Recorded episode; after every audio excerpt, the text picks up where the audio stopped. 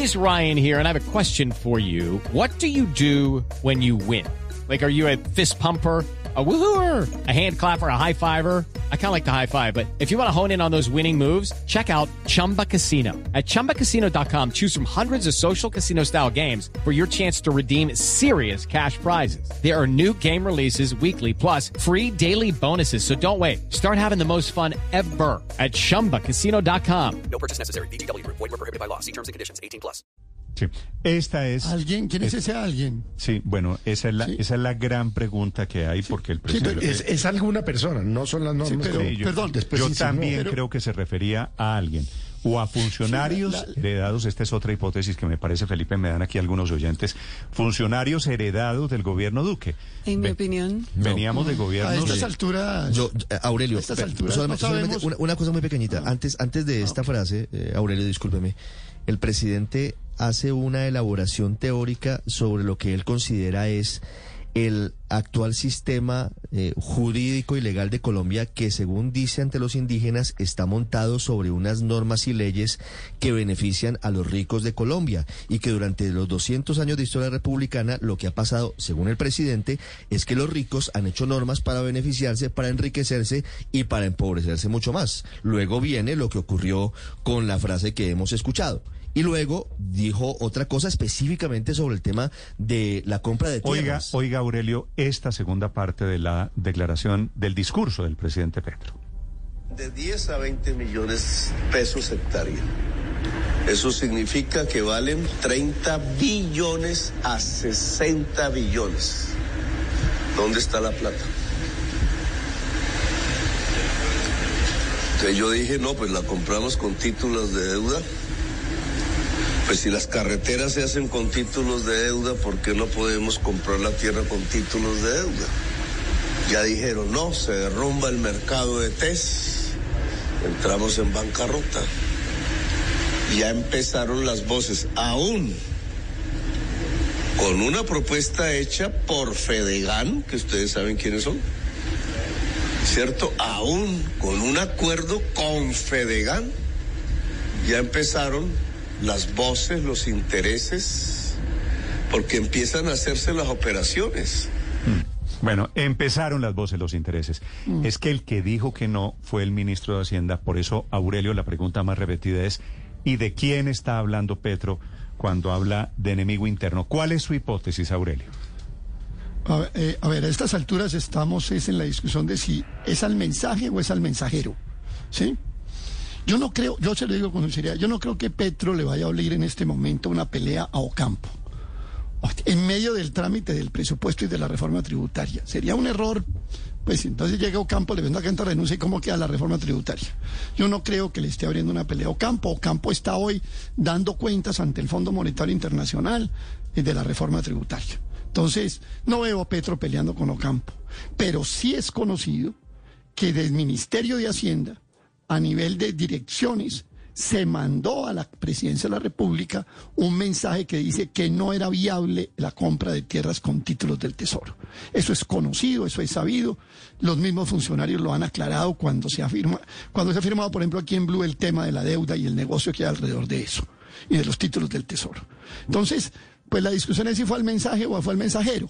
Y yo creo que al- para el, para el caso, pues da lo mismo, porque Petro recurre a una figura de la cual él siempre había, eh, pues digamos, denunciado. No sé si se acuerda, Petro en reiterados discursos dice que en Colombia el problema es que se ha asumido que hay un enemigo interno. Pues bueno, él ahora cambió el enemigo interno por otro tipo de enemigo interno. Y a mí me parece Pero que Aurelio eso no me era ha dicho. parte del Aurelio, picante la que él le quería meter. concreta. ¿A quién cree usted que se refiere el presidente cuando dice, cuando habla del enemigo interno?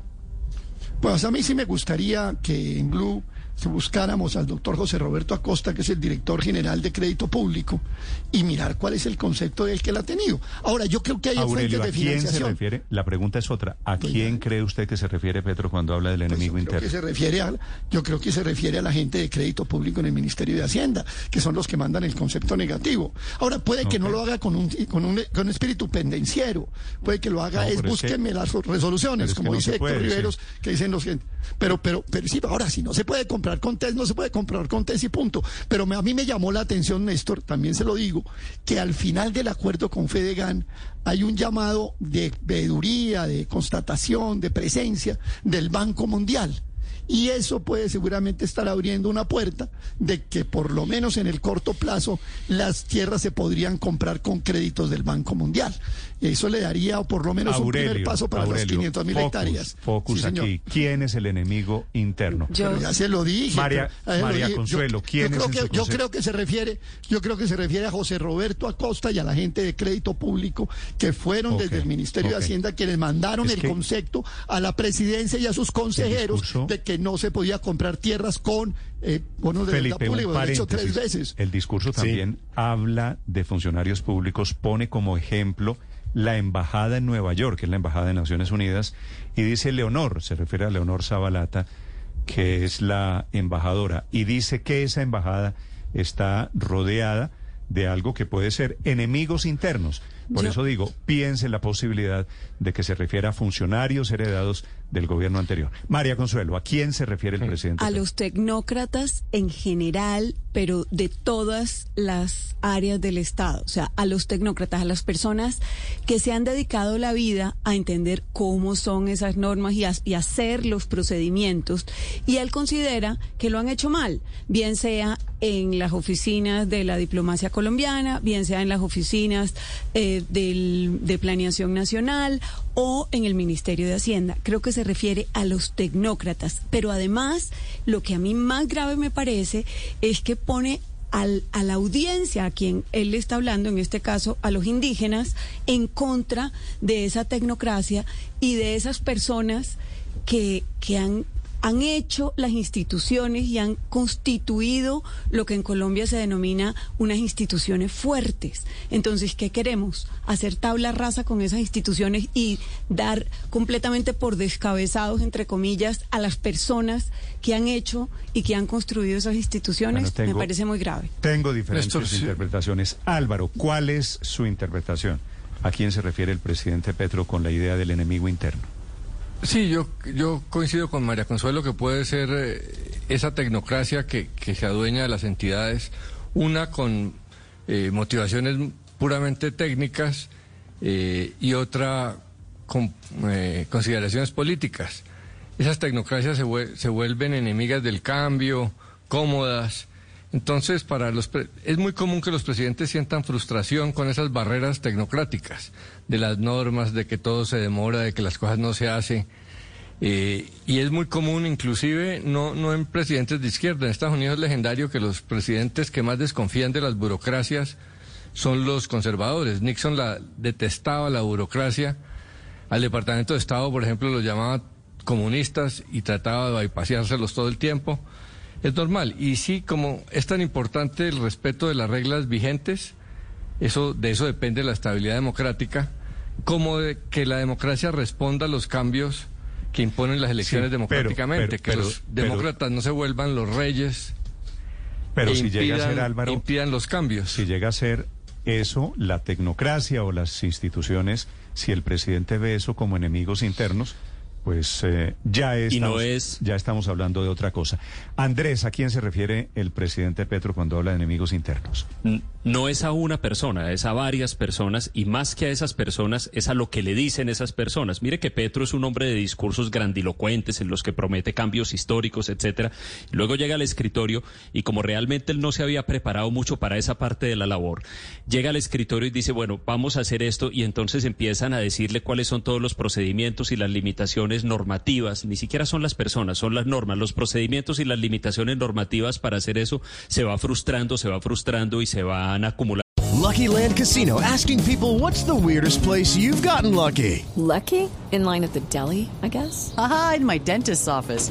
More than once, actually. Do I have to say? Yes, you do. In the car before my kids' PTA meeting. Really? Yes. Excuse me, what's the weirdest place you've gotten lucky? I never win and tell. Well, there you have it. You can get lucky anywhere playing at LuckyLandSlots.com. Play for free right now. Are you feeling lucky? No purchase necessary. Void where prohibited by law. 18 plus. Terms and conditions apply. See website for details.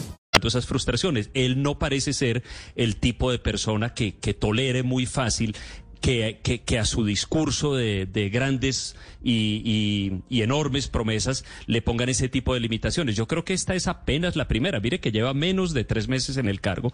Esta es la primera de muchas ocasiones en las que vamos a oír esa frustración. Es cierto que, que, la mayoría de personas, la, la mayoría de gobernantes que han estado en el poder la sienten. Lo que pasa es que Petro la expresa muy a su manera, en su lenguaje y ante su auditorio. Eh, no me parece una expresión correcta, por supuesto.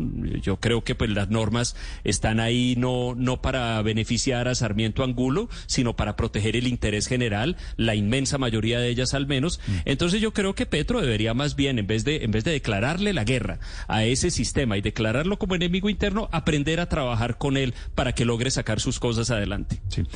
Siete de la mañana, once minutos. Muchas gracias a los oyentes. La pregunta es para todos, Felipe, para panelistas, para opinadores, para oyentes. ¿De quién habla el presidente Petro cuando habla de enemigos internos? Es cierto, la frase del presidente es enemigo representado por creencias, por maneras de pensar, no simplemente por personas. Pero, pero no está claro todavía, no tengo Pero claro. es que como en el discurso habla de algunos. Sí, sí, sí, Felipe. No se está refiriendo en abstracto a que las normas o no, algunos. Ahora, de golpe su enemigo interno son sus propios funcionarios cercanos. Por ejemplo, la ministra Irene Vélez, cuando habla de las reservas de gasolina para siete años. Por ejemplo. Sí, es- pero, otro enemigo pero interno. Felipe, eso es otra cosa. Aquí tengo diferentes hipótesis de oyentes. Me dicen que se puede referir a los medios de comunicación. No sé, porque no creo que los medios de comunicación sean enemigo interno, que es de lo que habló el presidente Petro. 712. Daniel, ¿a quién se refiere el presidente Petro? Néstor, a todo el que no esté dispuesto a saltarle la- saltarse las normas y le tenga que decir que no. Hoy es el Ministerio de Hacienda, ya han sido varios los eventos en el que el ministro Campo ha tenido que decir no, ha tenido que desmentir otros ministros, viceministros, al mismo presidente. En este ca- el caso más, más, más sonado en los últimos días es el de la compra de tierras con TES. Pero realmente cualquier ministro que en el futuro o, en, el, en- en- el pasado le ha dicho que no, pues él lo toma como un enemigo porque él no está dispuesto a seguir, es un presidente que no está dispuesto a seguir las normas y quiere hacer las cosas a toda costa, a toda costa y hay gente que en el gobierno, incluso de su, de, nombrados por él, que está dispuesto a seguir las normas y el marco institucional que se ha creado en Colombia. Ahora, si él presenta una reforma, una reforma, una reforma y, cambia las normas, pues esa se discute, pero las normas no se pueden saltar y tiene que hacerle caso al- al- no solo a los técnicos. ¿Qué pasa si en el, si en el futuro él sale con una reforma, unas ideas de reforma a la justicia, el ministro de Justicia le dice, mire, presidente, eso no se puede hacer porque es inconstitucional. Entonces va a ser enemigo interno el doctor, eh, interno el, doctor Osuna. Seguramente sí, porque él no está acostumbrado a que le digan que no y está dispuesto a saltarse la norma y cree y quiere que las personas que están con él estén dispuestos y le digan cómo saltarse las normas. Opiniones sobre el tema del sí, probablemente interno. no, pero, pero, pero yo insisto, eh, esta, este tema lo tienen casi siempre los funcionarios públicos, solo que dependiendo la postura que uno tenga en relación con ese funcionario, sobre todo dependiendo la confianza que tenga en ese funcionario, le parece que es un gran gerente o un autoritario. Entonces, yo conozco funcionarios eh, que dicen, no, pues eso tenemos que hacerlo y tenemos que hacerlo rápido y ten- hay que producir resultados y tal. Y todos dicen, wow, qué gran gerente, este es un gerente público maravilloso. Eh, pero claro que si lo hace Petro, en el que un sector de la sociedad desconfía de manera tan grande sobre su apego a la ley, pues entonces terminamos con comentarios como los que estamos oyendo. Es, ah, es que es un Eh, Héctor, autoritario, Luis pero- XIV, pero ¿sabe qué me etcétera, preocupa? dependiendo la perspectiva donde uno se Héctor, a mí me preocupa mucho, Héctor, porque yo siempre te he comprendido a ti como una persona que defiende eh, el marco jurídico en el que nos podemos relacionar. Es decir, siempre te, te entiendo así y son de las cosas que te admiro porque además conoces muy bien la- las normas. A mí me preocupa que, que quede la idea que algunas veces para hacer un interés que tengo es necesario cambiar ese orden jurídico. ¿Están diciendo eso? Porque si están diciendo eso, yo realmente no entiendo. Pues de- depen- depende, padre, y tiene razón. El, el orden jurídico es una limitación al ejercicio del poder que hay que valorar mucho, porque además es la esencia, digamos, de la democracia, de la democracia liberal clásica, que el funcionario no puede hacer lo que quiera, sino hay que ponerle unas reglas. Pero también es cierto que ese orden, que ese orden jurídico debe permitir hacer las cosas. Mire, el mayor cambio, la mayor No, dificultad el orden de, de hacer pero el un orden cambio- jurídico, Héctor, no es el caucho Déjeme- que yo cojo y lo declaro mi enemigo este- interno. Cuando yo déjeme aspiro, este- cuando este yo ejemplo, aspiro, a dirigir una empresa o a dirigir un país, sé que hay unas normas entre las cuales me puedo mover, pero sé también que hay unos límites. ¿Estamos de acuerdo? Claro, claro, Néstor. Lo que Déjeme- pasa es que déjeme eh, este una, ejemplo, una, una cosita, Héctor, es que me parece que eh, ambos tienen razón, porque lo que lo que busca el presidente Petro de alguna manera es culpando a un enemigo interno. Eh, asegurarse que si esas reformas no se pueden hacer, no es responsabilidad de él y no es culpa de él, sino que hay u- alguien que de- deliberadamente quiso sabotear cualquier tipo de reforma que él prometió. Entonces, si se hace, gana. Y si no se hace, también gana porque no es culpa de él. Entonces, de alguna manera es una movida eh, hábil para justificar y ponerle un seguro, entre comillas, un paracaídas, por si acaso hay frustración en que las reformas no se puedan hacer. Puede ser que lo, que lo piense de esa manera, pero yo quería ponerles este, este ejemplo. La mayor transformación que ha habido en Colombia, casi que en el último siglo, es la expedición de la Constitución de 1991, eh, que se adelantó por un procedimiento, llamémoslo, extraconstitucional. Al presidente Barco le dijeron decenas de veces, eso no se puede hacer por vía de una constituyente, la constituyente no está prevista en la constitución, etcétera, etcétera. Eh, bueno, hay todavía mucha gente que escribe artículos y, y libros y revistas del procedimiento extraconstitucional. Pues bueno, unas personas ingeniosas en la presidencia de la República, en la Corte Suprema de Justicia, encontraron el camino para que Colombia hubiera podido hacer esa transformación que era absolutamente inaplazable. Eh, era absolutamente inaplazable. No hablemos, porque las no normas, no hablemos- porque las normas jurídicas tienen que ser No hablemos de eso las porque normas- usted sabe que a esa constituyente que yo apoyé, la Corte la validó sin saber cuántas personas, presumiendo de unos votos que nunca se contaron. Así que, ojo que los cauchos Sí, tienen, pero tienen pero diferentes pero lecturas. pero pero ese pero ese texto ese texto de la Corte Suprema de Justicia Héctor. lo que hacía era una reflexión profunda ¿Y el voto- sobre la manera como el orden juri- como el ordenamiento jurídico tiene que permitirle a la Sí, de sociedad acuerdo, Héctor, avanzar pero ese ejemplo porque si salió se bien. constituye ¿Qué en un tal que bloque hubiera si se constituye en un Ah, no, bloqueo pero- lo Es que que- hay es es, que ese una es ruptura problema. institucional Héctor, Eh, es O que sea, con el si periódico la- de ayer si es las- fácil. Héctor, Mire, hace- es que con el periódico de ayer es fácil. Como salió bien, entonces ese es el ejemplo que se puede. Y si hubiera salido No, mal, pero, No, pero entonces estamos, estamos- bien. garantizado cómo va a estamos salir. pavimentando el camino hacia la necesidad de una modificación profunda de la Constitución. Estamos eh, buscando pretextos o llenándonos pues- de motivos No, pero para además- decir Pero el las ejemplo- actuales normas son obsoletas, necesitamos hacer una profunda cirugía a ejemplo la Héctor- Constitución. el ejemplo de Héctor puede ser bueno porque de Pues pronto, claro. de pronto estamos, Claro, es bueno, de es pronto bueno. estamos en ese mismo camino. Pero, pero es bueno 18 porque ahí hubo un consenso, Néstor, porque ahí eh, nos pusimos de acuerdo como sociedad en que ese era el camino de ese cambio, pero es que aquí no hay consensos aún.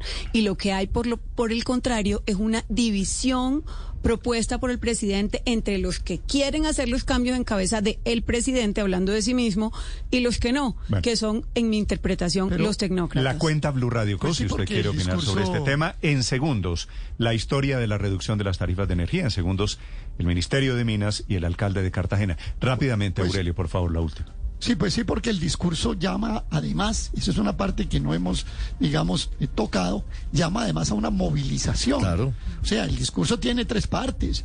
Primero describe el problema, el enemigo interno. Segundo, trata de aclarar cuál es el enemigo interno, pero el tercero llama a la movilización. Hey guys, it is Ryan. I'm not sure if you know this about me, but I'm a bit of a fun fanatic when I can. I like to work, but I like fun too. It's a thing. And now the truth is out there. I can tell you about my favorite place to have fun Chumba Casino. They have hundreds of social casino style games to choose from, with new games released each week. You can play for free anytime, anywhere. And each day brings a new chance to collect daily bonuses. So join me in the fun. Sign up now at chumbacasino.com. No purchase necessary. Group. Void were prohibited by law. See terms and conditions. 18 plus.